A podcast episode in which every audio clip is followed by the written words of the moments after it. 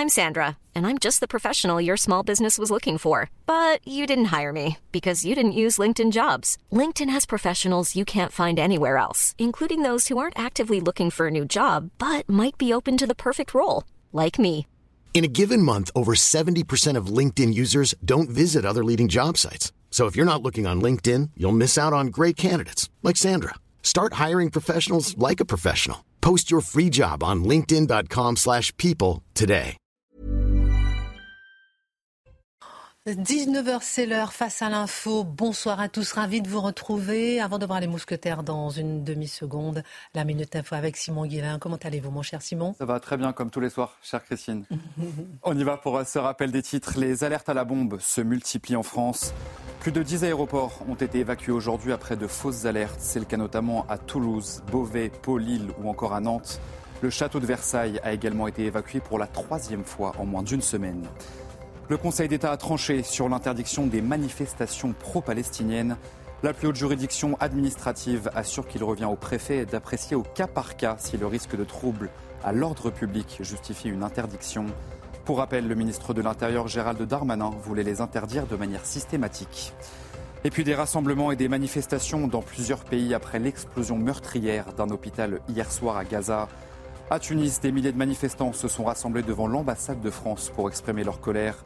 Des pays du monde arabe accusent Israël d'être à l'origine de cette frappe contre cet hôpital. Et au sommaire ce soir, le monde arabe est dans la rue dans plusieurs pays au lendemain de la frappe sur un hôpital de Gaza. Le Hezbollah libanais avait appelé dès hier soir à faire de ce mercredi une nouvelle journée de colère. Nous en parlerons. Mais d'abord, euh, beaucoup de questions ce soir. Qui a tiré sur Gaza? Qui a attaqué cet hôpital? Joe Biden affirme que c'est l'explosion d'une roquette hors de contrôle tirée par un groupe terroriste à, Gaza, par le Hamas. Le Hamas de son côté euh, accuse Israël. En quoi sommes-nous dans une guerre de terrain, mais en même temps dans une guerre de l'image L'édito de Mathieu Bocoté. Il y a la guerre israélo-palestinienne, la guerre des images, mais également la guerre contre l'islamisme. Que signifie être en guerre contre l'islamisme? On ne se bat pas contre une armée, contre des fichiers S ou contre des couteaux, mais d'abord contre des idées et des croyances. Comment comprendre la nature de la menace pour y répondre à l'heure où des alertes à la bombe émaillent dans toute la France, à l'heure où les effectifs de sécurité ont augmenté dans les gares, à l'heure où les aéroports de Lille, Lyon, Toulouse et Nice ont été évacués pour des alertes à la bombe? L'analyse de Guillaume Bigot. Appelle Marianne, appelle ta République. Tels sont les propos prononcés par Mohamed Mogouchklof avant de passer à l'acte et de tuer Dominique Bernard. Pourquoi cette haine de la France? Comment expliquer cette haine de la France? Quels sont les ennemis intérieurs qui encouragent à se retourner contre le pays qui vous accueille, vous héberge, vous nourrit? Pourquoi tant de haine? Pourquoi 357 incidents lors de la minute de silence en hommage au professeur tué? Le regard de Marc Menon. Après la vague d'émotions et d'interrogations suite à la mort de Dominique Bernard, Gabriel Attal a reçu les maires, départements et régions pour parler de la sécurisation des écoles, collèges et lycées. Sécuriser, sécuriser et encore sécuriser. Est-ce possible? Est-ce la solution face à la peur face à la terreur, face au terrorisme? Est-ce l'image de la psychose qui envahit la France? Est-ce la preuve que les terroristes ont gagné? Le décryptage de Charlotte Dornelas. Et puis on ne peut pas laisser les terroristes gagner. Joe Biden euh, a quitté Israël après avoir tenu une conférence de presse à Tel Aviv. C'était ses mots. Il n'y a pas de plus haute priorité que le retour sain et sauf des otages du Hamas, a-t-il ajouté. Le président américain a eu des mots de soutien forts pour soutenir deux États, pour soutenir Israël et pour aller vers la paix. Mais réellement, peut-il éviter l'escalade? L'édito de Mathieu Bocoté. Une heure pour prendre un peu de hauteur sur l'actualité avec nos mousquetaires. C'est parti.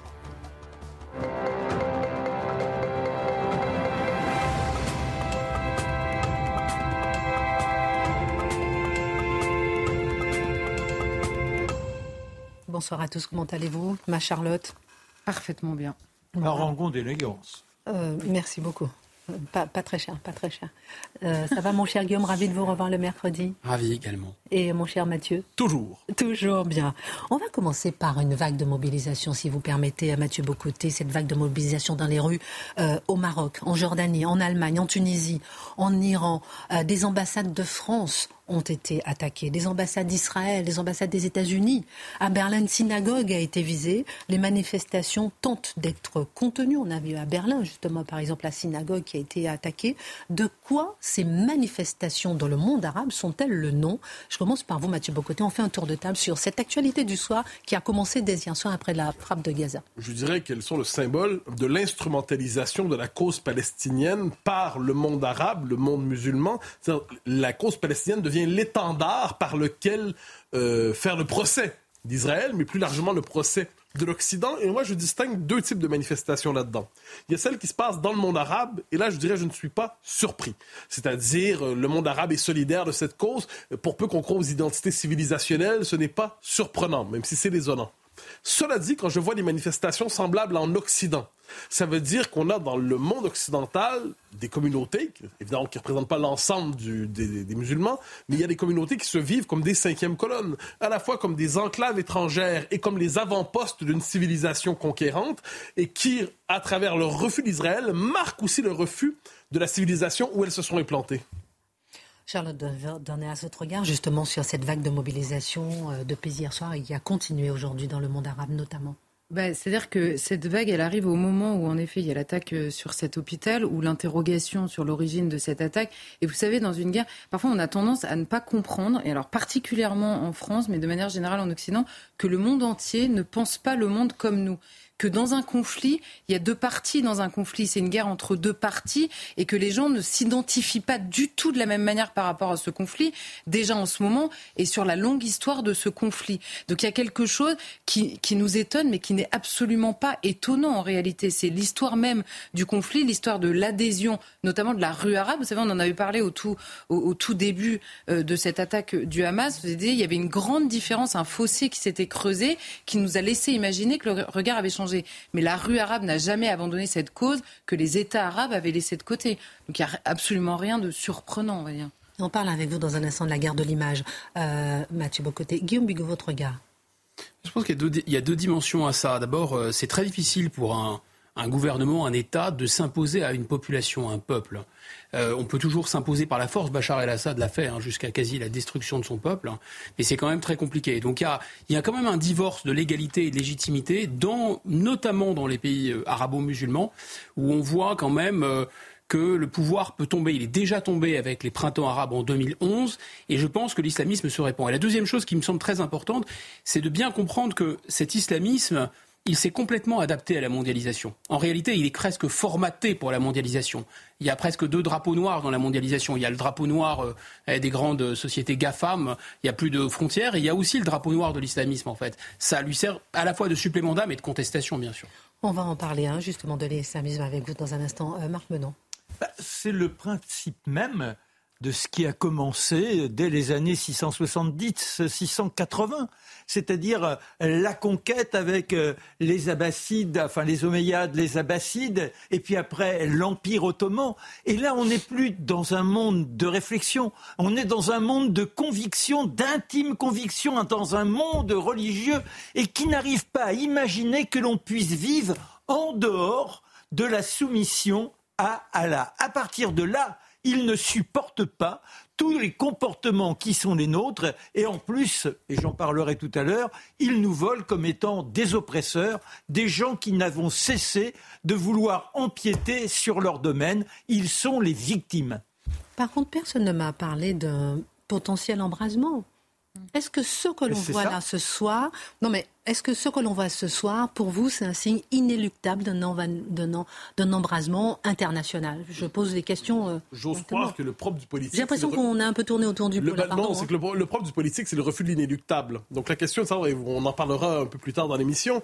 Euh, la présence de Biden, quel était le sens de sa présence C'est contenir le conflit. Mhm. C'est pas faire disparaître le mhm. conflit. C'est le contenir pour éviter qu'il qu'on assiste à une forme de 1914 bis ou d'un conflit local, on passe à un conflit général. Mhm. Et là, de ce point de vue, c'est le rôle des États-Unis dans la situation présente. Mhm. oui, il y a trois tableaux. Il me semble qu'il y a trois tableaux différents. C'est-à-dire le tableau que décrit Mathieu, c'est-à-dire à travers des alliances internationales. Est-ce qu'on est comme à la veille de 1914, puisqu'on sait bien qu'il y a une contestation de la mondialisation et par la Chine et par les États-Unis alliés à l'Iran, et l'Iran est directement impliqué dans ce conflit. Et donc là, est-ce qu'il y a un mécanisme de transmission? Moi, je pense que non, pour deux raisons très simples. Un, il y a l'arme nucléaire, ça, fait, ça change quand même beaucoup la donne. Et deux, à la veille de 14-18, les grands empires comme l'empire russe, l'empire euh, austro-hongrois ou l'empire euh, ottoman, eh bien, soit ils faisaient la guerre, soit ils s'écroulaient sur eux-mêmes. Là, je pense qu'ils auraient, même s'ils contestent la mondialisation, ils ont beaucoup de choses à perdre. les gouvernements arabes peuvent tomber, une guerre civile peut arriver. Alors, les gouvernements arabes, c'est pas exactement la même chose que ces grands États comme la Russie, comme la Chine, comme l'Iran, qui ont des intérêts géopolitiques pour manipuler le conflit, si vous voulez. Les gouvernements Et après, il y a deux tableaux différents, c'est-à-dire les pays arabes dans lesquels, eh bien, effectivement, la légitimité peut être contestée ces pays peuvent tomber avec des effets de déséquilibre majeurs. Et chez nous, chez nous, c'est encore un troisième tableau, c'est-à-dire les musulmans sont en minorité. Et je pense que le danger, c'est qu'effectivement, il va y avoir à nouveau des attentats et la fracturation des pays est là. Rapidement, Marc. Non, mais c'est ce que vous avez dit, c'est votre question. Ils sont dans la rue. Ils ne sont pas dans la rue de façon politique. Ils sont dans la rue par rapport à quelque chose qui les porte, qui est une sorte de déraison par rapport à notre monde de la raison. Et c'est ça qui peut menacer les gouvernements arabes. Alors, Mathieu Bocoté, je me tourne vers vous, puisque vous parliez, Marc, maintenant de monde d'intime conviction aujourd'hui. Tout est parti de ce qui s'est passé hier soir sur l'hôpital à Gaza. Un monde d'intime conviction. Qui a tiré sur Gaza? Que s'est-il passé? Bah, il faut d'abord. Est-ce qu'on est dans une guerre de l'image? Ah ben ça, il n'y a pas de doute. Mais il faut retracer les événements pour voir comment chacun a réagi. Parce que c'est un révélateur ce qui s'est passé à cet hôpital. Premier élément, on apprend ce qui se passe à l'hôpital, euh, une explosion, et euh, donc frappé par roquettes, missiles, on verra. Et réaction première, ben, c'est l'effroi. C'est-à-dire, quelle que soit, quelle que soit euh, l'identité spécifique de la victime, on est effrayé par cela, qu'il soit palestinien, qu'il soit juif, qu'il soit russe, qu'il soit ukrainien, qu'importe. Il y a une horreur absolue devant nous. Et c'est le point de départ de toute réflexion. Absolument. Ensuite, la politique embarque très rapidement. Le Hamas dit c'est la faute à Israël. C'est la faute à Israël et, dès lors, c'est un crime de guerre israélien. Ça, c'est l'accusation est lancée.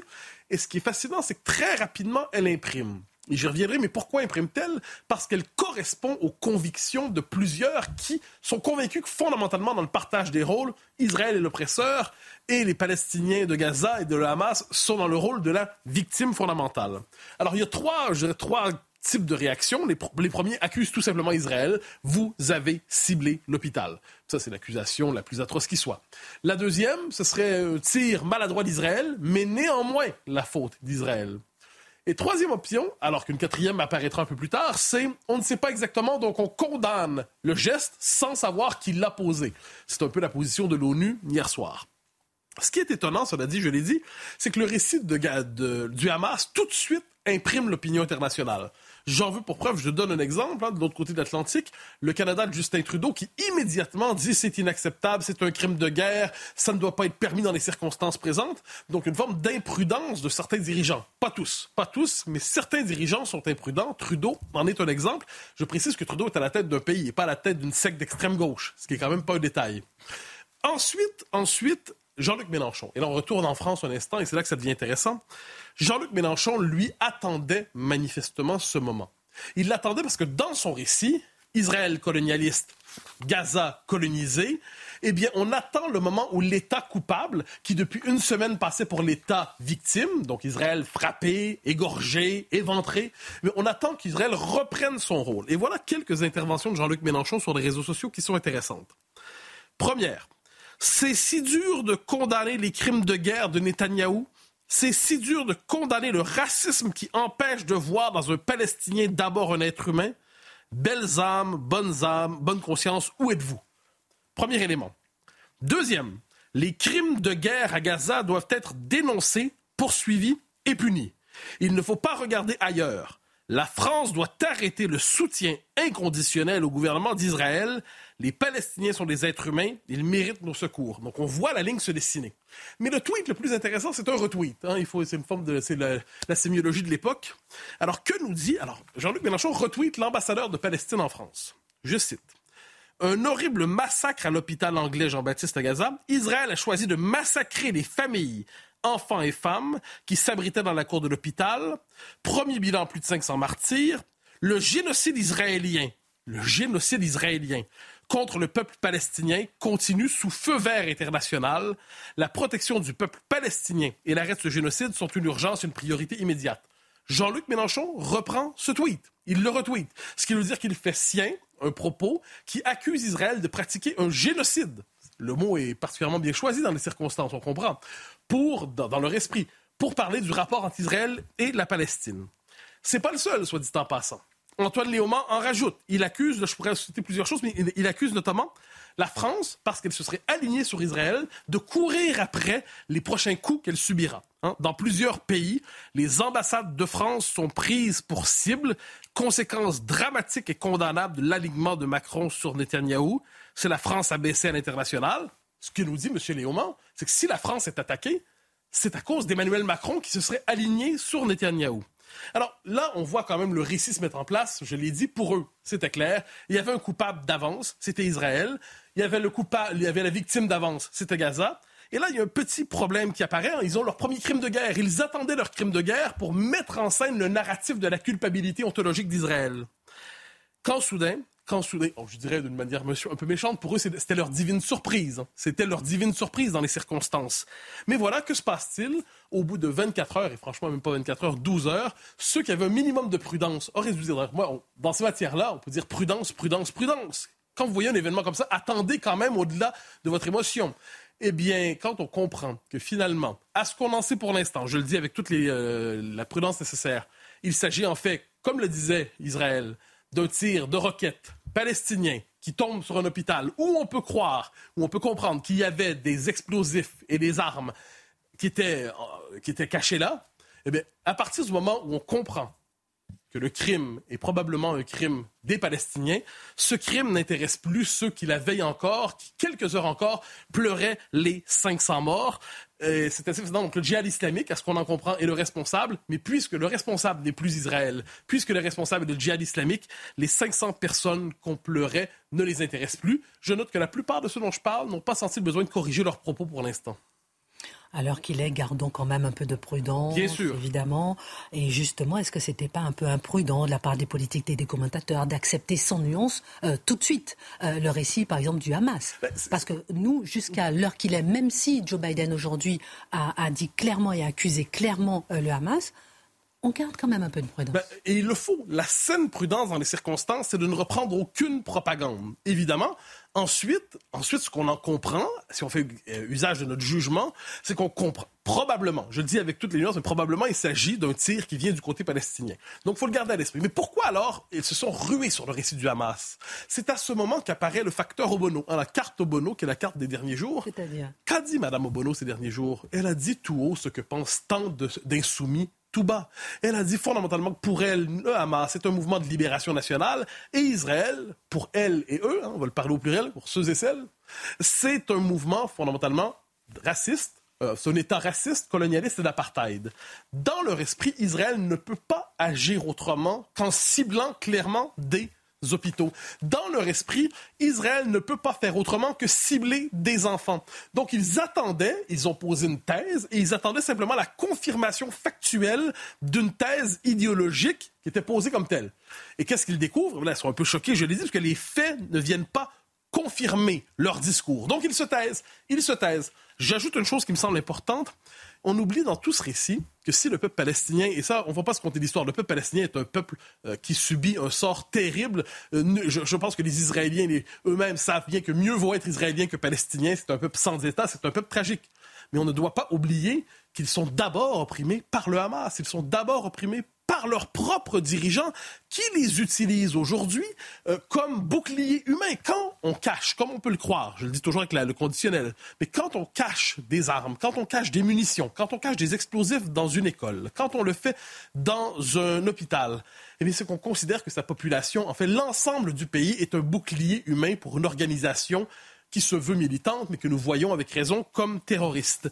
Alors, il y a une forme de fanatisation, et on peut croire par ailleurs que les Gazaouis sont victimes, mais à la fois ils ont été fanatisés, ils ont été, euh, je veux dire, rééduqués dans cette idéologie depuis plus d'une décennie, ce qui nous amènerait, parenthèse, je le dis comme ça, on a entendu le premier ministre écossais dire « je veux accueillir le plus de Gazaouis chez moi euh, Je pense que tous ceux qui plaident pour l'accueil immodéré des réfugiés gazaouis demain devraient se dire que les réfugiés qu'ils veulent accueillir, ce sont des réfugiés qui ont été conditionnés, endoctrinés, fanatisés par le Hamas depuis plusieurs années. Et ce n'est peut-être pas l'idée du siècle que de transférer chez nous euh, des populations qui fondamentalement nous seraient probablement hostiles. Revenons un peu à la guerre de, euh, l'image. C'est intéressant. On s'était déjà un peu posé la question ah il y a quelques jours.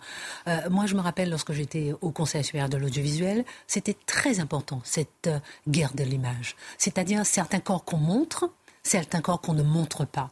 Et c'était intéressant parce que, pardonnez-moi, j'empiète un peu sur votre chronique, mais il y avait une certaine graduation des corps. Ah bien sûr. Où on montre des corps. Certaines populations osent montrer des corps, d'autres non.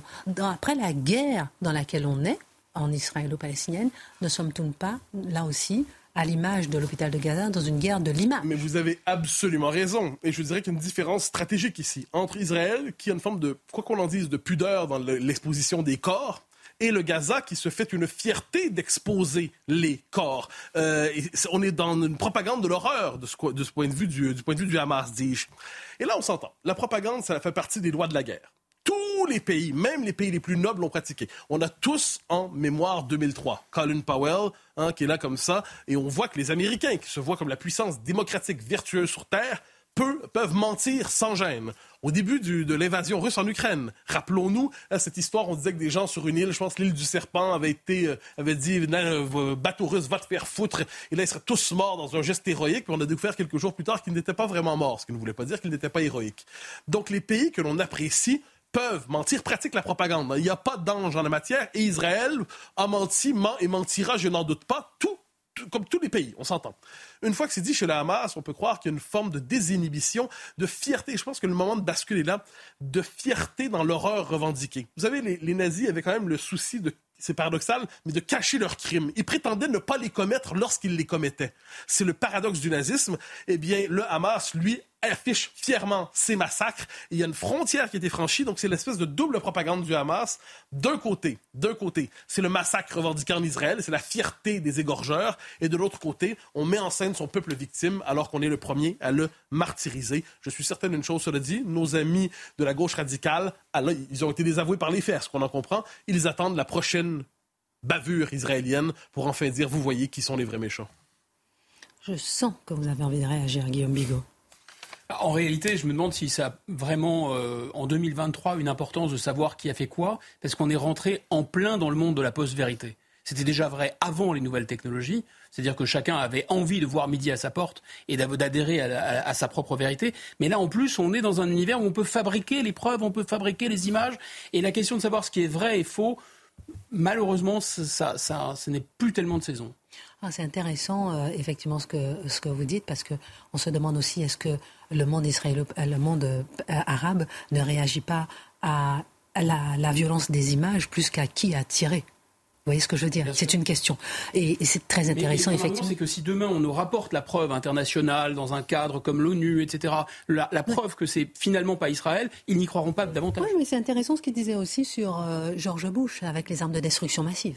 Mais moi, je crois que l'indifférence à la vérité est une constante de la bête humaine. Ça, il n'y a pas de doute par rapport à ça. Cela dit, pour effectivement les manifestants dans le monde arabe qui aujourd'hui sont persuadés qu'Israël est coupable, quelle que soit la preuve amenée demain, n'en seront pas convaincus. Cela dit donc, mais ce qui ne veut pas dire que nous vivons dans une époque d'indifférence à la vérité. Ça ne veut pas dire que nous, qui sommes des observateurs, chroniqueurs, éditorialistes et journalistes, je pense que nous ne devrions pas faire nôtre ce souci d'indifférence à la vérité. Ah, ça c'est sûr. Mais les technologies de l'information vont dans ce sens, malheureusement. Oh là là, on, on pourrait faire un débat long. Oui, dites-nous. Non, bah, par exemple, et là. Pas, longtemps, mon chouchou. Non, non, non, non, mais par exemple, Bonaparte, après la première campagne d'Italie, que fait-il? Eh bien, il veut, euh, pour céder aux Autrichiens, il veut prendre Venise. Mais il ne peut pas le faire comme ça. Hmm. Eh bien, il mandate l'un de ses hommes qui organise une levée du peuple de, Venise pour justifier ensuite la mise au pas. N'oublions pas, c'est ça. Très intéressant ce regard. Euh, euh, sur l'histoire. On disait à Guillaume Bigot qu'il y a la guerre israélo-palestinienne, la guerre des images, mais il y a également la guerre contre l'islamisme. Mais qu'est-ce que ça signifie justement la guerre contre l'islamisme? Je disais en titre, c'est pas la guerre contre les couteaux, c'est pas de la guerre contre, euh, euh, je disais aussi contre les fichiers. C'est d'abord une guerre contre des idées et des croyances. Et la question qu'on va se poser avec vous, c'est que il faut bien euh, comprendre dans quelle guerre nous sommes, nous Occident, nous en France aujourd'hui, avec toutes ces alertes à la bombe dans les écoles. On en parlera avec Charlotte Dornelas, mais aussi dans les gares dans les aéroports aujourd'hui. De quelle guerre on est pour mieux la comprendre? Vous avez totalement raison. On entend ce terme guerre. C'est François Hollande qui a dit au lendemain du Bataclan, nous sommes en guerre. Et je pense qu'en fait, c'est un terme qu'on entend encore. Hein. On fait la guerre au terrorisme, la guerre à l'islamisme, etc. Mais en fait, c'est dans un sens métaphorique. En réalité, on n'a pas du tout la psychologie de la guerre. Par exemple, on s'étonne qu'il y ait encore des attentats et encore des morts. Mais si on avait compris qu'on était en guerre et dans une guerre très longue, à mon avis, et on ne s'étonnerait pas de ça. on, est toujours dans cette inversion absolument folle c'est-à-dire qu'on est toujours dans le vous n'aurez pas ma haine. Si on était vraiment en guerre, on ne dirait même pas ça. Parce qu'en fait, c'est une inversion complète. On est toujours dans le pas d'amalgame, pas d'amalgamisme en réalité. Mais qui veut amalgamer qui? C'est eux qui parlent des mécréants. Ils amalgament même les musulmans raisonnables, ils les amalgament. Donc euh, c'est absurde de, se dédouaner de ça. Même l'intégration, en fait, c'est eux qui refusent l'intégration. Ils font la guerre justement parce qu'ils refusent l'intégration et on continue à s'interroger sur notre capacité à les intégrer ou pas les intégrer. Mais c'est absolument pas le sujet. Donc on voit bien qu'on n'est pas en guerre, on n'est pas dans le droit de la guerre non plus. On ne parle pas ni de trahison, ni de tribunaux militaires. C'est pas l'armée qui intervient, c'est la police, la justice dans le cadre de l'état de droit. Et donc on ne s'attaque pour l'instant qu'aux djihadistes, c'est-à-dire qu'aux gens qui sont violents ou qui sont capables de passer euh, à la violence. Et je crois qu'en effet, on n'a pas bien compris quel type de guerre, à quel type de guerre on a à faire face. Je pense qu'on n'a pas compris la nature même de la menace. On a pour l'instant peur des attentats. Mais je pense qu'on manque l'essentiel quand on a peur des attentats ou peur uniquement des morts que font les attentats. Pardon de dire quelque chose qui a peut-être choqué, mais pour l'instant, les attentats font jamais autant de morts que les accidents de la route. Il faut avoir très peur des effets des attentats, des effets politiques des attentats. D'abord, il faut avoir peur de la peur. Comme dirait Roosevelt, il n'y a pas d'autre raison d'avoir peur que de la peur elle-même. La peur qui se diffuse, chez les professeurs notamment, et surtout quelque chose qui est très contre-intuitif pour nous et affreux, c'est-à-dire que plus il y a d'attentats, et plus l'islamisme se répand. plus l'idéologie qui arme les tueurs se répand. Ce que vous nous expliquez, c'est qu'il ne faut pas avoir peur de la peur. Vous êtes Mais des effets des attentats. Oui, et vous êtes en train de nous expliquer que c'est la définition même de la terreur et du terrorisme. On en parle dans un instant. On marque une pause pour aller un peu plus loin, justement, parce qu'on est en plein dans le développement de cette terreur. A tout de suite. Retour sur le plateau de Face à l'info. On a parlé pendant la pub de tout ce qui se passe avec l'hôpital de Gaza et on discutait entre nous et on se demandait effectivement voilà, que c'est un peu compliqué. On ne sait pas quelle est l'information, euh, qui quoi, comment avancer? On sait, Charlotte, on, dit ce qu'on se disait. On parle de Sabra et Chatila, on parle de beaucoup d'informations comme ça. On s'est fait, nous, euh, journalistes, la communauté internationale, avoir sur des informations. Donc c'est vrai qu'on est, on est prudent. On est prudent peut-être une erreur, mais on est prudent. Non, mais c'est surtout qu'il faut voir que nous-mêmes, on a forcément dans certains conflits, on a des intuitions en fait qui correspondent aussi à la manière dont on regarde ce conflit et un affect qui se rajoute à ces intuitions avec toute l'honnêteté du monde. Et je mhm. prenais l'exemple pendant la guerre euh, entre l'Ukraine et la Russie de ce qui s'est passé avec le gazoduc où on a tous une lecture immédiate, instantanée. C'était forcément comme ça qu'il fallait le lire. On comprend aujourd'hui que tout est beaucoup plus compliqué. Et eh ben, je note simplement que partout dans le monde, les gens réagissent comme nous en réalité, avec une intuition, des affects, et ça, ça me paraît normal. Et en effet, la prudence est de mise pour tout le monde, hein, par ailleurs. Je, oui, on aimerait en parler euh, plus longtemps, mais on continue avec vous, euh, euh, Guillaume Bigot, parce qu'on parlait de, l'islamisme. On disait que voilà la guerre contre l'islamisme, c'est une guerre pas comme les autres, pas contre des couteaux, pas contre des fichiers S, une guerre contre des idées. Et là, la question que je vais vous poser, c'est est-ce que l'on doit déclencher une vraie guerre contre le terrorisme islamique À ce stade, sûrement pas une guerre à l'israélienne militaire en France. Ce serait totalement disproportionné. D'abord, euh, le niveau, l'intensité de la violence, même si c'est la même idéologie, la même barbarie, n'est pas du tout la même. Donc la riposte, elle serait disproportionnée. Et ensuite, en Israël, ils savent qui euh, frapper d'une certaine façon. C'est un dans la bande de Gaza et deux des organisations et des organismes avec des organigrammes et des personnes. Là, on va frapper qui? La menace, elle est totalement diffuse, donc ce serait une menace très grave. Je pense qu'il y a deux, il y a deux réactions qui peuvent nous perdre en quelque sorte. C'est soit euh, se renier, soit se laisser subvertir. Se renier, ça voudrait dire qu'effectivement, on répond euh, en faisant la guerre. On répond de manière euh, euh, non seulement disproportionnée, mais surtout on tombe dans le piège qui nous est tendu, c'est-à-dire qu'en fait, ils veulent effectivement déclencher la guerre civile. Et pourquoi ils veulent déclencher la guerre civile, les islamistes? Ben, C'est très simple, d'abord parce qu'ils savent qu'il y a c'est tout le drame d'ailleurs. On nous raconte qu'il y a des parois étanches avec d'un côté les djihadistes, de l'autre côté les islamistes et ensuite les musulmans, mais ce n'est pas vrai. La réalité est beaucoup plus effrayante que ça. Il n'y a aucune paroi étanche, il y a un continuum, il y a un dégradé. Et donc il y a pas mal de gens en France qui sont des citoyens français musulmans eh bien, ils, sont, voilà, ils pourraient tomber d'un côté ou de l'autre. Alors évidemment, déclencher la guerre civile, c'est les faire basculer euh, dans le camp de l'ennemi. Et ensuite, ils veulent déclencher la guerre civile pour qu'on perde notre âme. Ils savent très bien qu'ils ne vont pas nous vaincre par les armes, mais par contre, ils veulent qu'on perde notre âme. Ils veulent qu'on se renie nous-mêmes et qu'on montre notre vrai visage de couffard, comme ils disent.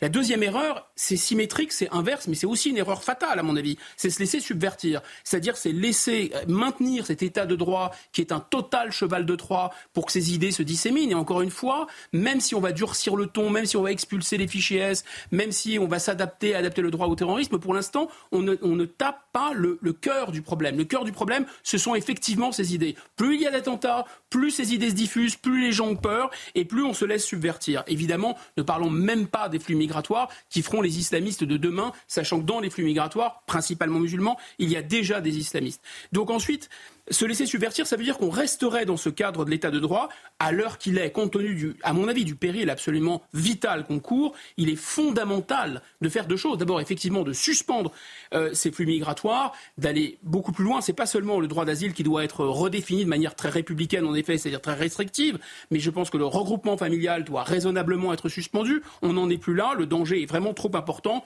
La déchéance de nationalité et surtout, me semble-t-il, de manière d'ailleurs très républicaine, plus républicaine qu'on l'imagine, pas de liberté pour les ennemis de la liberté. C'est injuste. Il ne faut pas qu'il y ait une liberté ni de culte, ni euh, d'expression, etc., pour les islamistes, pour les gens qui disséminent un poison qui est en train de nous subvertir et de contaminer notre jeunesse. Ce n'est pas possible. Mais j'insiste en disant que cette répression juridique de l'islamisme, qui n'existe pas pour l'instant, eh bien, elle ne suffira absolument pas à enrayer le danger, en fait. Il faut, il faut se défendre, mais je pense qu'il faut contre-attaquer. C'est-à-dire qu'il faut eh bien, remplir le vide que remplit l'islamisme. Donc, euh, vous nous faites une magnifique démonstration pour nous dire après que ça suffit pas. Ah si, c'est important, mais c'est une étape. Alors, question, que faire pour enrayer la propagation de l'islamisme? Bah, je pense que c'est comme dans toute guerre, en fait, il faut vraiment comprendre les forces euh, de l'ennemi et nos propres failles, nos propres faiblesses. Mm. Et euh, on va revenir à ce qui me semble le plus dangereux dans ce tableau, c'est-à-dire la capacité de séduction, d'emprise, de contamination auprès de la jeunesse de cette idéologie. Parce qu'on en est là, en fait. Ça se propage et ça se propage beaucoup plus vite qu'on l'imagine. Et demain sera bien pire qu'aujourd'hui, parce qu'aujourd'hui, on a à faire face à quelques islamistes qui ont été convertis après le 11 septembre. Là, on a déjà leurs enfants face à nous ces enfants sont bien plus nombreux que ceux d'avant et ils vont faire eux-mêmes des enfants et ainsi de suite. Donc c'est ça le problème. Et donc cette emprise, il faut bien comprendre comment ça fonctionne et on ne veut pas comprendre comment ça fonctionne parce que ça nous gêne, parce que ça, ça, nous, ça nous renvoie comme en miroir en quelque sorte nos propres failles les islamistes, ils arrivent à convaincre les jeunes en faisant exactement le contraire de tout ce que prône l'éducation nationale. On dit que l'élève doit être au centre de la classe, eux ils croient au maître. On dit que les élèves ne peuvent pas se concentrer plus de deux minutes, eux ils les plongent dans le Coran pendant des heures et des heures. On, dit que nous on ne croit plus en rien vraiment, eux ils prennent les textes absolument au pied de la lettre. Ils répondent aux besoins de radicalité qui est un besoin éternel de la jeunesse, ils répondent aux besoins de certitude, ils répondent aux besoins d'identité collective, ils répondent aux besoins de courage et ils ont un récit épique aussi à leur raconter. Et nous face à ça, nos dirigeants font quoi? Les valeurs. On va appeler l'équipe valeur. L'équipe valeur. Non, mais s'il y a un problème dans un lycée, on va téléphoner à l'équipe valeur qui va venir avec la petite sacoche. Ils vont ouvrir, on va voir quelles sont les valeurs dans la sacoche. Mais c'est une plaisanterie. Hein. On a l'impression que c'est Saint-Exupéry. C'est-à-dire, dessine-moi un mouton, dessine-moi des valeurs. Il ne parle que des valeurs, mais de quelles valeurs il parle exactement? C'est ça le problème. En fait, en réalité, pour l'instant, notre République qui n'ose même plus se dire française, c'est comme un solfège qui ferait plus de musique. C'est comme une grammaire qui n'aurait plus finalement de mots ou de littérature. C'est comme un arbre sans sève. On n'a plus de contenu. Et c'est le défi que nous lance l'islamisme, c'est de nous interroger nous-mêmes sur qu'est-ce qu'on a encore de sacré. Le sacré, dit Régis Debray, c'est ce dont on hérite, c'est ce qu'on transmet, le sacré, c'est ce qui dépasse l'individu. Le, sacré, c'est même ce qui justifie que l'individu se sacrifie. C'est quelque chose auquel on ne touche pas en aucun cas. Et c'est par définition quelque chose de plus que l'individu. Lorsqu'Emmanuel Macron dit on n'a rien au-dessus de la vie, il admet qu'il n'y a plus de sacré. Or, nous sommes obligés de retrouver du sacré. Et le piège, si nous tombons dans le panneau de la guerre des civilisations, si nous retrouvons du sacré religieux à travers nos religions, nous n'avons plus rien de commun avec nos nouveaux compatriotes musulmans. Donc ce sacré ne peut pas être celui-là. Le sacré qu'on doit retrouver, c'est évidemment le sacré civique, le sacré de la patrie, parce que nous avons un sacré. Notre terre est sacrée, notre histoire est sacrée, notre peuple est sacré, nos morts sont sacrés, notre esprit critique est sacré, notre culture est sacrée, notre rapport aux hommes et aux femmes sont sacrés. Son sacré, ça veut dire quoi? Ça veut dire que si on y touche, nous aussi on est prêt à tuer et on est prêt à mourir. C'est ça la question. Si on ne retourne pas au sacré, si on ne redécouvre pas ce que nous sommes, si on n'a pas un contenu et pas seulement un contenant, alors on est mort aux âmes citoyens. Vous venez de nous démontrer finalement que les valeurs sont plus fortes que la terreur. Les valeurs. Surtout que c'est notre faiblesse qui fait leur force. Du sacré. Absolument. Vous avez envie de dire quelque chose, Mathieu Bocoté J'écoute. Dans un, dans un instant, on va parler de Joe Biden, parce que est-ce qu'il peut réagir? Est-ce qu'il peut trouver une solution à, et, contenir l'escalade? Parce qu'il a, il a, il a évoqué hein, ces valeurs dans sa conférence de presse. C'est intéressant. Les valeurs face, à, face au terrorisme. On en parle avec vous dans un instant. Marc Menon, appelle Marianne, appelle ta République. Ce sont euh, les mots du terroriste qui a tué Dominique Bernard. Ah, il a été plus Derrière... loin. il a dit aux Français. Je, je, peux ah, pardon, ah, je crois que vous aviez fini. Non, mais c'est... Ça, c'est mon Marc Menon. Et euh, derrière ces mots, on sent la haine de la France. Et c'est là que je veux qu'on s'arrête ce soir. Pourquoi cette haine de la France? On a vu aujourd'hui euh, des alertes à la bombe euh, partout. On l'a vu aujourd'hui des 357 personnes qui n'ont pas respecté les hommages. On l'a vu aujourd'hui vraiment des jeunes, des enfants à l'école qui écrivent justement qu'ils ont la haine de la France sur leur cahier. Pourquoi cette haine? Pourquoi tant de haine? Bah, J'ai recoupé dans pas mal d'arguments mon camarade euh, Guillaume. Alors, je, reviens quand même sur la phrase. Hein. Français, peuple de mécréants, j'étais dans vos écoles des années, des années. Vous m'avez appris ce que c'est la démocratie, ce que sont la démocratie et les droits de l'homme, et vous m'avez poussé vers l'enfer. C'est-à-dire que la démocratie, c'est quoi la démocratie? C'est la possibilité de penser.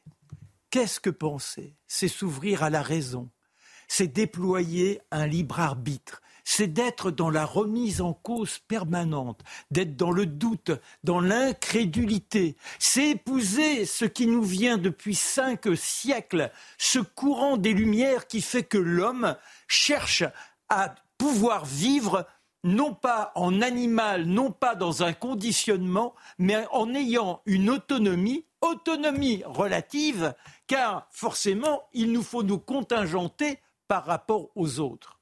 Alors, on va essayer de disséquer l'ensemble. Mais j'aimerais tout de suite rebondir quand même sur l'idée de la conversion utilisée par euh, Guillaume. C'est quoi la conversion? Alors, vous avez ceux, oui, ils sont fichiers Mais est-ce qu'une jeune femme, comme on les a vus, là, lorsqu'il y a eu ce drame face à Dominique Bernard, que l'on voit des jeunes femmes voilées, des jeunes femmes voilées, aller poser des fleurs en hommage à cet homme. Est-ce qu'on n'est pas dans une aberration invraisemblable? Car que demandent ceux qui commettent ce genre d'attentat? Ils demandent à ce que l'on soit dans un islam radicaliste, que l'on obéisse dans le Coran le plus intransigeant, que les femmes n'aient aucune liberté, que les femmes se voilent. D'ailleurs, qu'a fait cet énergumène Mohamed Il a fait en sorte que sa mère, qui avait été rendre visite à des Ukrainiens, eh bien, elle est allée la chercher avec violence parce que, avec ces gens-là, monsieur, on peut découvrir l'alcool. Il n'est pas question que sa mère découvre l'alcool, vous vous rendez compte? Pis que ça, il a interdit l'une de ses sœurs, il l'a déscolarisée, il l'a obligée à porter le voile.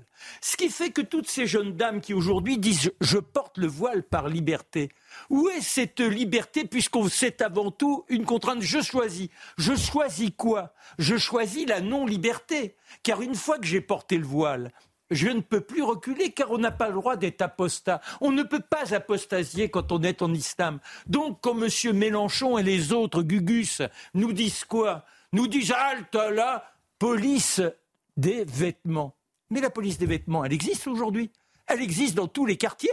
Il n'y en a pas un seul qui va, qui va s'affranchir d'interpeller une jeune fille qui ne serait pas voilée, qui ne serait pas dans la bonne conduite. Voilà où nous en sommes. Et forcément, il y a cette haine de la France qui vient d'où?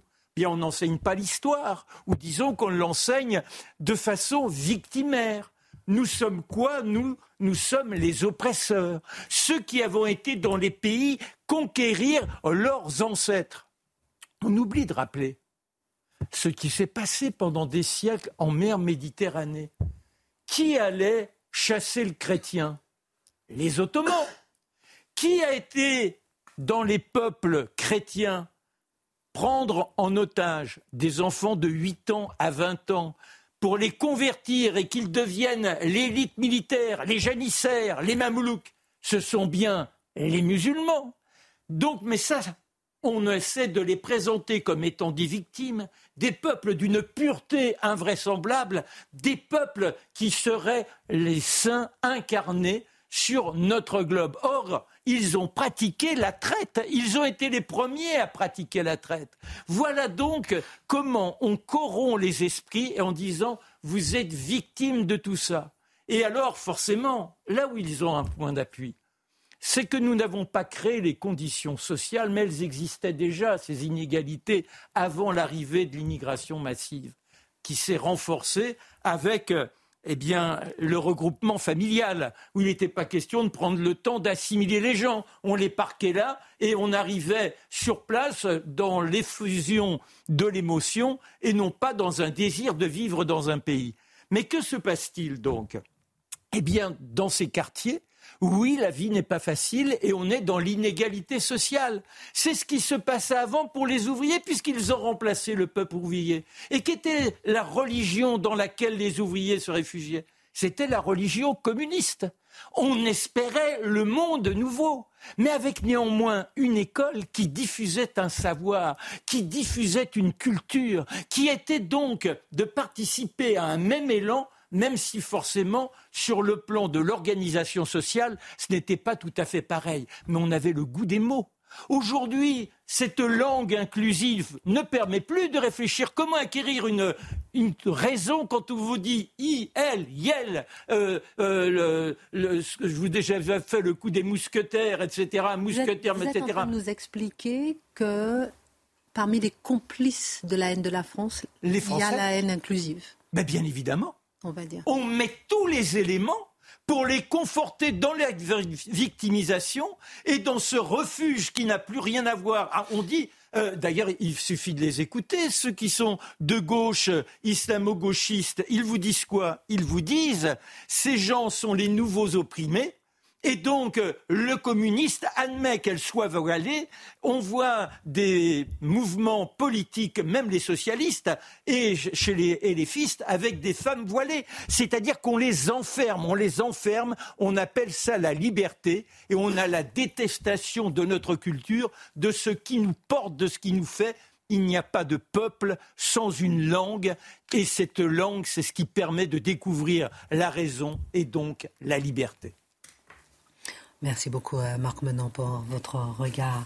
Euh, Charlotte Dornelas, euh, ce mercredi, aujourd'hui, le ministre de l'Éducation nationale, Gabriel Attal, recevait les associations d'élus pour évoquer la sécurisation des établissements scolaires.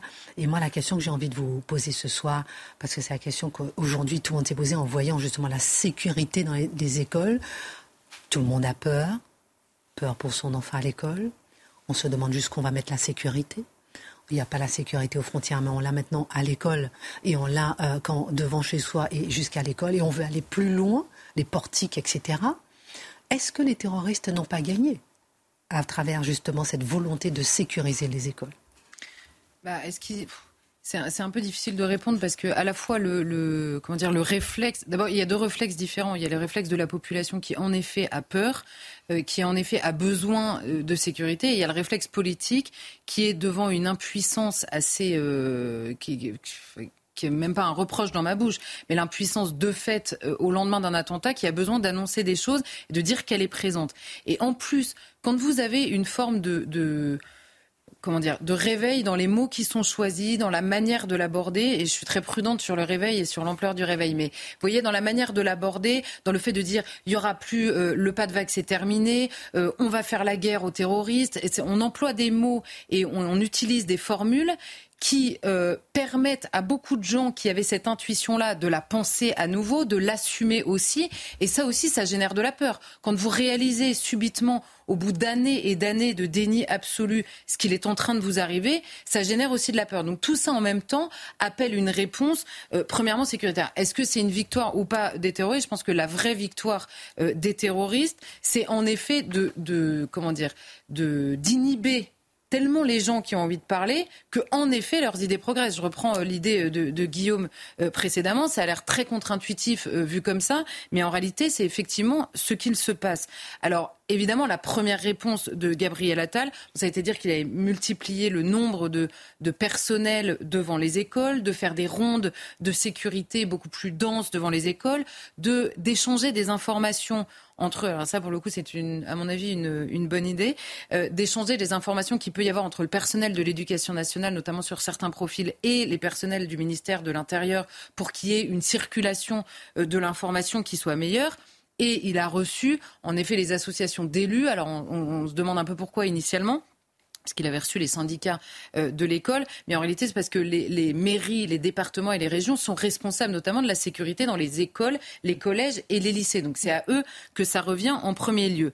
Alors là, vous avez euh, une enquête qui a été lancée par le ministère de, de l'Éducation nationale auprès de ces établissements, justement, pour savoir qu'est-ce qui a été mis en place dans certains établissements, combien ça a coûté, quel est le budget qui est accordé, savoir comment aider les petites écoles rurales qui n'ont évidemment pas du tout les mêmes budgets que les autres. Donc vous voyez, il y a une réflexion sur la protection physique de l'entrée des écoles. Bon, et alors après, c'est un peu une, surenchère, chacun y va de son idée, la reconnaissance faciale pour l'un, et euh, la restauration des grillages, et la fermeture des grilles, et à quelle heure de la journée. Euh, bon, tout ça, c'est des discussions, il est normal que ces discussions soient menées. Mais en effet, on sent qu'il y a un peu un surinvestissement de ces discussions-là parce qu'on ne sait pas très bien quoi investir d'autres. Et par ailleurs, quand vous mettez dans la même pièce des syndicats, des élus locaux et l'État, en général, ça parle de moyens. C'est assez vrai sur à peu près tous les sujets. Donc là, évidemment, il y a la question du budget de cette sécurisation et la question des moyens humains également, moyens humains qui sont indispensables pour l'éducation et pour, pour l'accompagnement, on va dire, de l'instruction des élèves et qui sont aussi nécessaires pour la surveillance des entrées des élèves. Et vous avez euh, par ailleurs, alors ça c'est un sujet qui est intéressant, la protection des enseignants qui font l'objet de menaces. Alors là, c'est pas directement le dernier attentat euh, qui a touché, qui a tué euh, Dominique Bernard, parce que lui ne faisait pas l'objet de menaces menace précisément. Il a été choisi parce qu'il était là et qu'il était professeur dans cette école. Mais c'est également un point qui a été soulevé par Michael Paty. Je recommande à, tout le monde de regarder son intervention devant le Sénat, parce qu'elle aborde d'abord cette question-là et elle parle justement du courage de voir ce que nous avons en face de nous, de ce qui est arrivé à son frère, qui, alors lui, pour le coup, avait clairement été non seulement lâché, mais insulté, voire mis à l'écart par certains, juste parce qu'il il, mettait euh, des mots sur la menace qui suivait son cours, en plus accompagné de mensonges. L'histoire est particulièrement atroce. Et elle va plus loin, Michael Paty, quand elle dit ça. Elle dit toute la nécessité devant le Sénat du réarmement moral. Or, quel lieu peut faire ça mieux que l'école précisément, à la fois le réarmement moral, mais aussi la reprise en main du récit, du récit de la France en France, de ce qu'est la France en France. Et évidemment, euh, la, troisième exigence, on va dire, c'est celle de relever la tête pour comprendre ce qui nous arrive. On ne peut pas balancer des mots comme ça, on est en guerre. alors évidemment, comme on a été en guerre contre le Covid, puis euh, les punaises de lit et aussi le terrorisme, on a un peu du mal à réaliser ce que ça veut dire. Mais là, en l'occurrence, quand, quand, en effet il y a des gens qui viennent et qui vous font la guerre et qui vous tuent et qui sont parfois des, des, des gens qui ont la citoyenneté de votre pays, vous pouvez pas prendre ce mot à la légère. C'est pas possible parce que eux, ils savent très bien ce que veut dire la guerre. Nous, apparemment, on a un peu du mal, même sur le terrain du réarmement moral, j'insiste. Même pas sur le terrain de l'usage des armes, on n'en est pas là du tout. C'est pas du tout la question qui se pose aujourd'hui. Et Michael Paty aborde tous ces sujets-là en même temps que celui de la protection physique dont son frère a manqué. Ça ne veut pas dire que ce n'est pas une question intéressante, ça veut dire que ce n'est pas la seule. Alors cette réponse sécuritaire, Charlotte Dornelas, est-ce qu'elle n'est pas bienvenue justement après l'assassinat de Dominique Bernard, après l'assassinat de Samuel Paty? On voit que euh, rien n'a été appris finalement. Ben, c'est exactement ce qu'elle dit, mais c'est une réponse. La, seule réponse de savoir euh, est-ce qu'on va mettre des portiques à l'entrée euh, de l'école ou pas, c'est une réponse qui paraît, quoi qu'on pense de ces outils, vraiment j'insiste, hein, on, on pourrait faire un débat sur ces outils, quoi qu'on pense, c'est une réponse qui paraît assez décalée par rapport à ce qui s'est passé vendredi. Pourquoi je dis ça? Vous avez un jeune homme en l'occurrence qui revient dans son lycée, qui n'est plus son lycée puisqu'il l'a quitté. Il part de chez lui avec un couteau dans sa poche, deux en l'occurrence, il rentre dans l'école et il tue quelqu'un. Vous pouvez mettre tous les portiques que vous voudrez, ça continuera à arriver, évidemment. C'est là où je dis ça a l'air assez décalé, c'est qu'on se dit mais on sent bien que c'est pas ça la protection dans le fond. On, sent bien que ça peut être nécessaire, qu'en effet il aurait eu plus de mal à rentrer, on l'aurait peut-être détecté plus tôt, mais vous, vous sentez qu'il y a des profils tellement déterminés en face de nous que la seule pose de portique, c'est un peu l'histoire du mur hein, euh, de, la bande de Gaza. Un milliard d'euros mis dans ce mur, et puis bah, en fait, vous avez quand même des gens qui passent. Donc ça, ça, ça arrive quand même, on va dire. Donc il y a plusieurs réflexions qui quand même peinent peine à arriver euh, dans le débat. Alors vous avez euh, deux ministres qui se sont un peu investis dans le débat ces derniers jours, qui sont à la fois Gérald Darmanin et Gabriel Attal justement, mais on sent qu'on ne va pas au bout. Pourquoi? Un, la première chose, et ça n'est pas arrivé jusque dans la bouche d'Emmanuel Macron le jour où il a été Arras, c'est qu'évidemment c'est premièrement la question de l'immigration. Et on va me dire, oui, alors d'habitude on nous dit, oui, mais ce sont des Français. Alors là, c'était à peu de choses près, il est arrivé à 5 ans, donc on n'était pas loin, mais là, en l'occurrence, il n'était pas français. Mais finalement, c'est le même problème, c'est encore pire pardon, qui soit né en France, qui soit arrivé à 5 ans et qui soit capable d'aller dire, en disant toute leur haine de la France dans une vidéo avant, d'aller tuer un professeur dans l'école, pardon, mais notre problème est encore pire que s'ils étaient arrivés deux jours avant. C'est évidemment la question de l'immigration. Et donc, devant ce constat-là de dire ils sont français ou arrivés à 5 ans, la première décision, en tout cas le premier débat que devrait avoir un responsable politique responsable, c'est de dire au moins on stoppe au moins on stoppe immédiatement et on voit avec ce qu'on a, on va dire, déjà dans le pays, avec ceux qui ne doivent pas rester dans le pays et ceux qui sont avec lesquels on doit faire et comment on gère cette question-là. Ce n'est pas une question qui est prise exactement comme ça. La deuxième chose, c'est rejeter évidemment toute soumission mortifère pour ce que nous sommes. Pourquoi? Il faut bien voir, là encore, c'est un cercle vicieux. C'est-à-dire, là, je reprends l'idée euh, de Guillaume, mais c'est l'offensive qui nous touche, elle est multiforme on ne peut pas avoir peur que du terrorisme. C'est-à-dire que le terrorisme, c'est, alors je ne sais plus de qui est la formule, mais c'est les plus pressés des islamistes. Mais en réalité, la question de la conquête, la question de la conquête de manière générale de la France, puisque c'est ça dont il s'agit, elle peut se faire par la démographie, elle peut se faire par les mœurs, elle peut se faire par la revendication juridique, elle peut se faire par la, la revendication culturelle, donc multiculturelle en l'occurrence, par la revendication vestimentaire, et certains pas tous, hein, de ceux qui veulent ces revendications-là, mais certains décident de tuer. Mais la conquête, globalement, le changement total de la France, il se fait par mille moyens. Or, qu'est-ce qui se passe? Quand vous avez une revendication islamique, voire islamiste, pacifique, c'est-à-dire sans les armes, cette revendication, elle inhibe complètement le débat parce que vous avez peur d'être accusé d'islamophobie et de racisme et elle inhibe tellement qu'elle laisse toute la place aux terroristes. Pourquoi? Parce que vous vous taisez, parce que vous avez peur du terroriste. Vous n'avez pas peur de la gamine qui vous dit euh, je fais ce que je veux pendant ma sortie scolaire puisque c'est ce qui s'est passé. Vous avez des mineurs qui arrivent dans le, dans le lycée, en l'occurrence, pour aller menacer. Vous n'avez pas peur de la gamine qui vous parle en sortie scolaire, vous avez peur de ce que ça va devenir, soit par exemple une vidéo, une revendication, et du terroriste qui viendrait éventuellement se servir de ça. C'est exactement l'histoire de Samuel Paty. Ça n'est que ça. Évidemment que le, premier qui a, sorti la vidéo ne voulait pas nécessairement que Samuel Paty meure. Simplement, l'histoire, elle est comme ça. L'histoire de cette conquête et l'histoire de la mort de ce professeur, c'est celle-là. Donc ça, il faut la casser dès le début. Et évidemment, réaliser où nous en sommes. Quand j'entends, je vais prendre deux exemples seulement quand j'entends Gérald Darmanin aujourd'hui nous dire que, enfin aujourd'hui, il y a deux jours, c'était sur ce plateau d'ailleurs, que Benzema, est en lien notoire, on le sait tous, avec les frères musulmans. Alors déjà, le, on le sait tous, je ne sais pas d'où.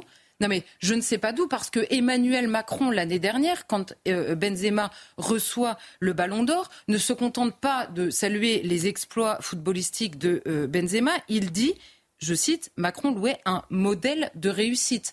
Modèle de réussite, quand on sait ce que sont les footballeurs pour une partie de la jeunesse française, c'est pas rien quand même. Donc on peut pas dire ça et un an après dire complètement le contraire. Par ailleurs, je reprends l'histoire de la CEDH qui anime beaucoup de gens en ce moment.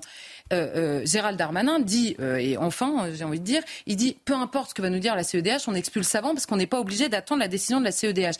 Et il dit quoi, Gérald Darmanin? On peut payer 3 000 euros, je suis prêt à les payer. Mais alors, pardon, excusez-moi, s'il est légitime d'expulser deux Tchétchènes islamistes qui potentiellement peuvent frapper la France, il est absolument illégitime de consentir à payer même 3 000 euros à la CEDH. Donc soit on règle nos comptes avec le CEDH, soit on propose d'en sortir, mais on ne va pas accepter, parce que là aussi il y a une forme de soumission, évidemment 3 000 euros c'est rien, on va me dire c'est rien, mais c'est juste le concept, c'est juste le principe en fait. On ne peut pas dire l'un et le contraire, ça n'est pas possible. Et à chaque fois que nous sommes frappés, on découpe les attaques en plein de raisons de nous attaquer, sans jamais citer la vraie raison qui fait que l'on nous attaque en France, c'est la France. C'est tout. On ne va pas découper toutes les attaques systématiquement en disant ah là ça doit être ça, ah là ça doit être ci. À chaque fois, c'est une détestation. Et là, le terroriste qui a tué Dominique Bernard a eu euh, le mérite de le dire comme ça. Il haït ce pays et donc ceux qui le composent. Dernière question, Charlotte Dornelas. Euh, quel rapport avec l'école? Est-ce qu'elle n'est pas, elle, directement attaquée pour elle-même? Comment peut-elle répondre, justement, l'école? Alors, il y a, des, mobilisateurs, on va dire, intermédiaires. C'est-à-dire que dans la tête des terroristes, ils vont citer l'un ci, l'un ça, évidemment, et l'école est attaquée. Et par ailleurs, la différence, entre guillemets, avec Samuel Paty, c'est que là, vous avez un professeur qui a été tué. Il n'y avait même pas d'histoire de cours avant, il n'y avait pas d'histoire de caricature, il n'y avait pas d'histoire de mensonge d'une élève. Et le, gars est arrivé dans le lycée, il voulait tuer un prof. D'histoire si possible, mais de français, pourquoi pas? Donc là, clairement, évidemment, l'école était visée. Mais ce que je veux dire, c'est que ce qui nous arrive, c'est pas une succession d'atteintes à la laïcité, comme j'entends, de rejet des valeurs de la République pour certains, ou de l'importation d'un conflit, comme on l'entend depuis ces dernières années. Tout ça peut servir de déclencheur à un moment M. Mais revenons sur ce qui nous est arrivé quand même. Dominique Bernard, il n'avait jamais parlé de caricature. Le père Hamel, il n'était pas exactement un soldat de Tsahal. C'était pas ça l'histoire, en fait. Et il en avait même jamais parlé. Les fidèles de Nice, ils n'étaient pas porte-parole des valeurs de la République quand ils étaient en train de dire leur chapelet le matin dans une église dans la pénombre. Les victimes de Mohamed Merah, elles n'incarnaient pas la laïcité c'était des petits-enfants juifs en l'occurrence qui étaient dans l'école, ou des militaires. C'était pas l'incarnation même de la laïcité. On a les jeunes des terrasses parisiennes, personne ne savait ce qu'ils pensaient de la baya, du voile ou de la laïcité ou même de la République. Le couple de policiers, ils n'avaient jamais rien dit sur le Hamas.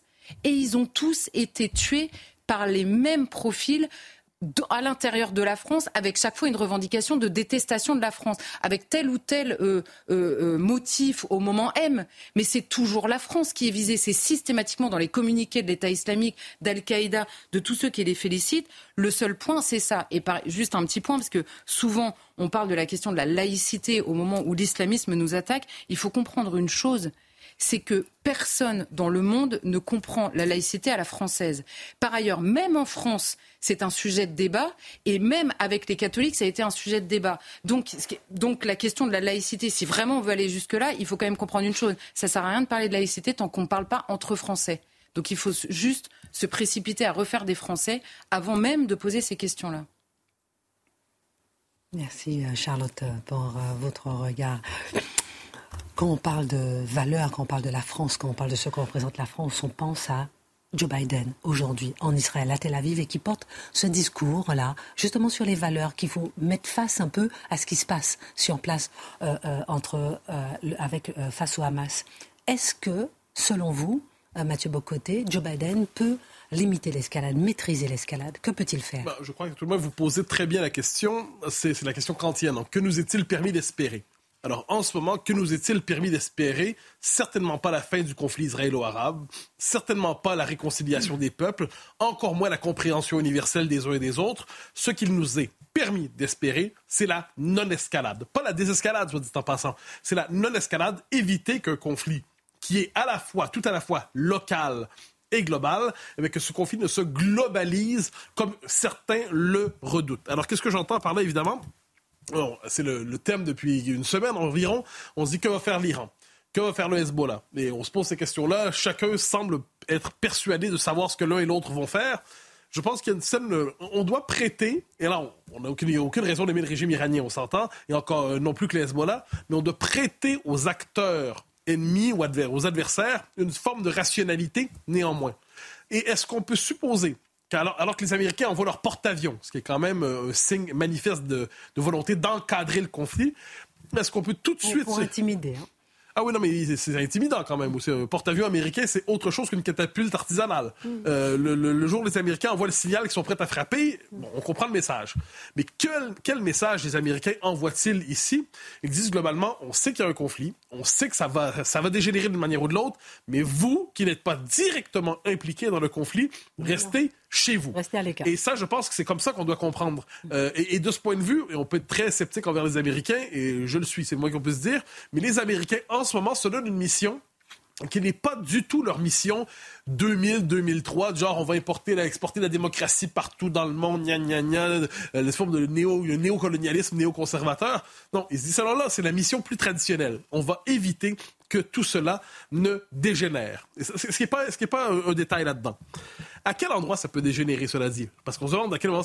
Eh bien, c'est peut-être moins dans la région directement. autrement dit, je ne pense pas que demain l'Iran ou le Hezbollah, on verra, mais je ne pense pas que demain ça va basculer d'un coup. Mais là où ça peut dégénérer, c'est chez nous, paradoxalement. Dans nos pays où il y a une telle identification idéologique à la cause palestinienne, euh, version Hamas, qu'il est possible que si ça commence à se réchauffer quelque part, c'est la crainte dans les banlieues, mais c'est ce qu'on voit en Allemagne, c'est ce qu'on voit un peu partout en Écosse, c'est ce qu'on voit en Grande-Bretagne plus largement, c'est-à-dire cette inquiétude que chez nous, finalement, l'identification fantasmatique à à la cause palestinienne pourrait entraîner, dans ce cas-là, une forme d'embrasement, mais chez nous, moins que là-bas. Mais cela dit, cela dit, on le sait, on regarde ça, je parlais des alliances, c'est la grande crainte, en fait, de revivre 1914, qui est la crainte qui nous traverse depuis un siècle. C'est-à-dire, qu'est-ce que vous entendez par là, revivre 1914 1914, Gavrilo Principe. Gavrilo Principe, celui qui abat euh, de, de mémoire l'archiduc François Ferdinand. Et qu'est-ce que ça fait? Bon, c'est la. Le détail qui. Euh, mais en fait, c'est les dominos. C'est-à-dire, on en tire un, et là, il y a une forme d'engrenage qui se met en place et que personne n'est capable d'arrêter. Et ce qui aurait pu rester un conflit, globalement, entre la Serbie et l'Empire austro-hongrois, devient à ce moment-là une forme d'engrenage qui pousse à la guerre mondiale. Est-ce qu'on est dans le même contexte aujourd'hui? Je ne crois pas. Soyons honnêtes, il y a mille et un conflits qui traversent le monde, mais le système d'engrenage, il y avait plus de chances qu'on le rencontre avec la Russie et l'Ukraine qu'avec le conflit en ce moment. C'est pas le même type de système d'engrenage qui se met en place. Ce qui est certain, j'ajoute, Guillaume le disait très justement, la présence de l'arme nucléaire aujourd'hui a une capacité de modérer quand même les ardeurs des uns et des autres. Hein. Quelque chose s'est passé sur le plan euh, stratégique. Il n'en demeure pas moins, il n'en demeure pas moins que ce que l'on peut, si on regarde la situation, que peut nous amener Joe Biden, que peut nous amener ce, sympathique vieillard qui est pas toujours présent, euh, pas, toujours, avec nous, euh, avec ses capacités cognitives, peut-il nous offrir quelque chose en ce moment? Je dirais la dernière contribution positive potentielle de l'Amérique là-dedans, c'est justement chacun reste chez lui, Battez-vous, vous vous battrez inévitablement, mais évitez, cela dit, d'internationaliser le conflit. Il n'est pas interdit de croire que ce soit une espérance raisonnable en ce moment. Vous voyez comme quoi c'est mon optimisme très modéré devant les circonstances. Merci à tous pour vos formidables contributions ce soir. Excellente suite de programme. Pascal Pro, l'heure des pros de tout de suite. À demain.